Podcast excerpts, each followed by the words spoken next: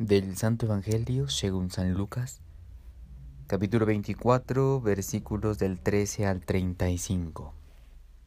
El mismo día de la resurrección, iban dos de los discípulos hacia un pueblo llamado Emaús, situado a unos once kilómetros de Jerusalén, y comentaban todo lo que había sucedido. Mientras conversaban y discutían, Jesús se les acercó y comenzó a caminar con ellos pero los ojos de los dos discípulos estaban velados y no los reconocieron. Él les preguntó, ¿De qué cosas vienen hablando tan llenos de tristeza? Uno de ellos, llamado Cleofás, le respondió, ¿Eres tú el único forastero que no sabe lo que ha sucedido estos días en Jerusalén? Él le preguntó, ¿qué cosa? Ellos le respondieron, lo de Jesús el Nazareno, que era un profeta poderoso en obras y palabras ante Dios y ante todo el pueblo. Como los sumos sacerdotes y nuestros jefes lo entregaron para que lo condenaran a muerte y lo crucificaron. Nosotros esperábamos que Él sería el libertador de Israel, y sin embargo han pasado ya tres días desde que estas cosas sucedieron. Es cierto que algunas mujeres de nuestro grupo nos han desconcertado, pues fueron de madrugada al sepulcro, no encontraron el cuerpo, y llegaron contando que se les había aparecido unos ángeles que les dijeron que estaba vivo.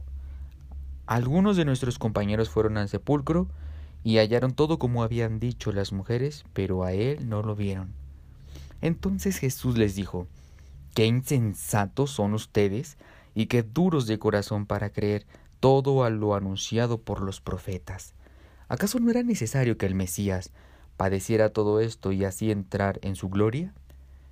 Y comenzando por Moisés, y siguiendo con todos los profetas, les explicó todos los pasajes de la escritura que se referían a él. Ya cerca del pueblo a donde se dirigían, él hizo como que iba más lejos, pero ellos le insistieron diciendo Quédate con nosotros, porque ya es tarde y pronto va a oscurecer. Y entró para quedarse con ellos. Cuando estaban a la mesa, tomó un pan, pronunció la bendición, lo partió y se lo dio. Entonces se les abrieron los ojos y lo reconocieron, pero él se les desapareció. Y ellos se decían el uno al otro, con razón nuestro corazón ardía, mientras nos hablaba por el camino y nos explicaba las escrituras. Se levantaron inmediatamente y regresaron a Jerusalén, donde encontraron reunidos a los once con sus compañeros, los cuales les dijeron, de veras ha resucitado el Señor y se le ha parecido a Simón. Entonces ellos contaron lo que les había pasado en el camino y cómo lo habían reconocido al partir el pan.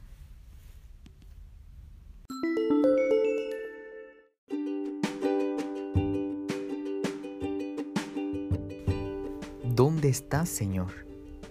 Es la pregunta que no dejamos de hacer en estos momentos de tanta incertidumbre, sufrimiento y engaño. Nos sorprende la manera tan fácil de contagiarnos de un pequeño virus que nos llega a nuestro organismo y provoca enfermedad y muerte. Vemos la situación económica y sentimos intranquilidad al, mirar el horizonte. Somos testigos de la actitud de muchos que no les importa más que sus propios intereses y proyectos, su protagonismo y la sed de presumir su egocentrismo y mediocridad. Encontramos a muchos que siguen en una dinámica retadora, e irresponsable ante esta coyuntura que el mundo y la vida nos pone enfrente. En medio de toda esta realidad, ¿dónde está Señor? En el pasaje de Maús que acabamos de escuchar, estos dos discípulos son capaces de responder a la pregunta que nos estamos haciendo hoy frente a este escenario complicado y desesperanzador.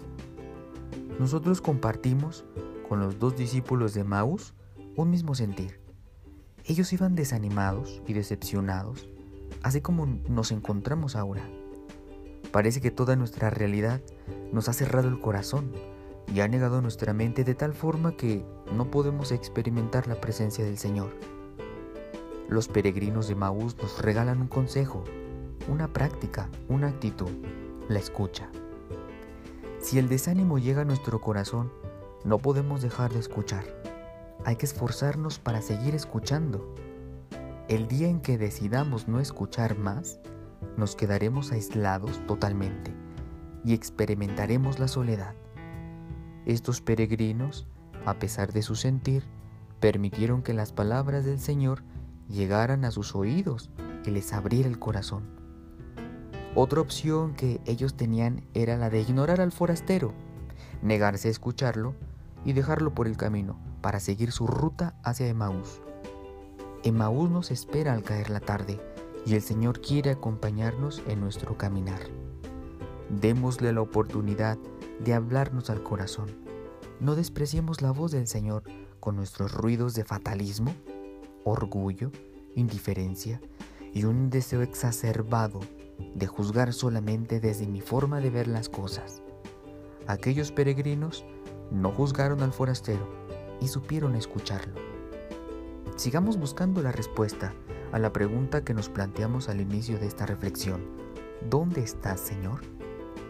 Para esto, entremos a la casa de aquellos peregrinos, pero no sin antes fijarnos en el gesto tan sencillo, pero tan poderoso de la hospitalidad.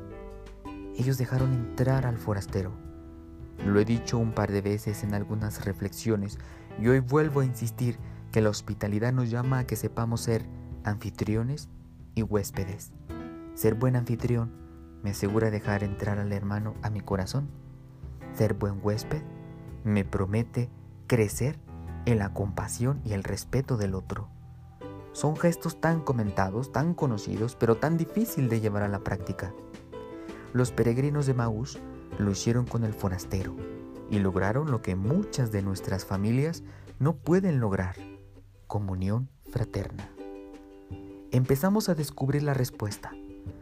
Son pequeños signos, gestos, actitudes que nos aseguran encontrarnos con el Señor y poder experimentar su presencia.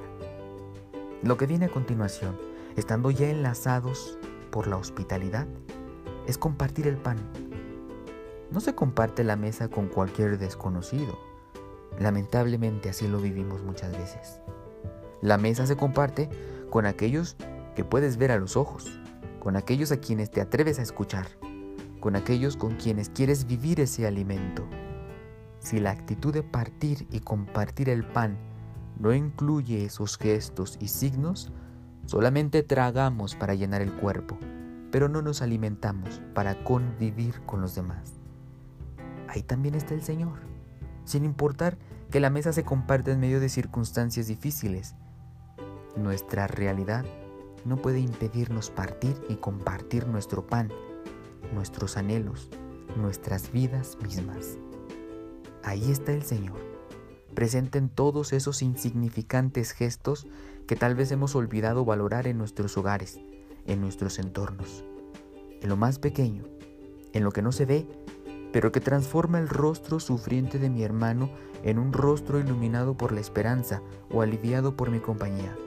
Por ejemplo, ahí está también el forastero, el Señor, el resucitado quien no tardará en alimentar nuestros corazones para hacer de aquellos encuentros verdaderas experiencias de la presencia de su amor.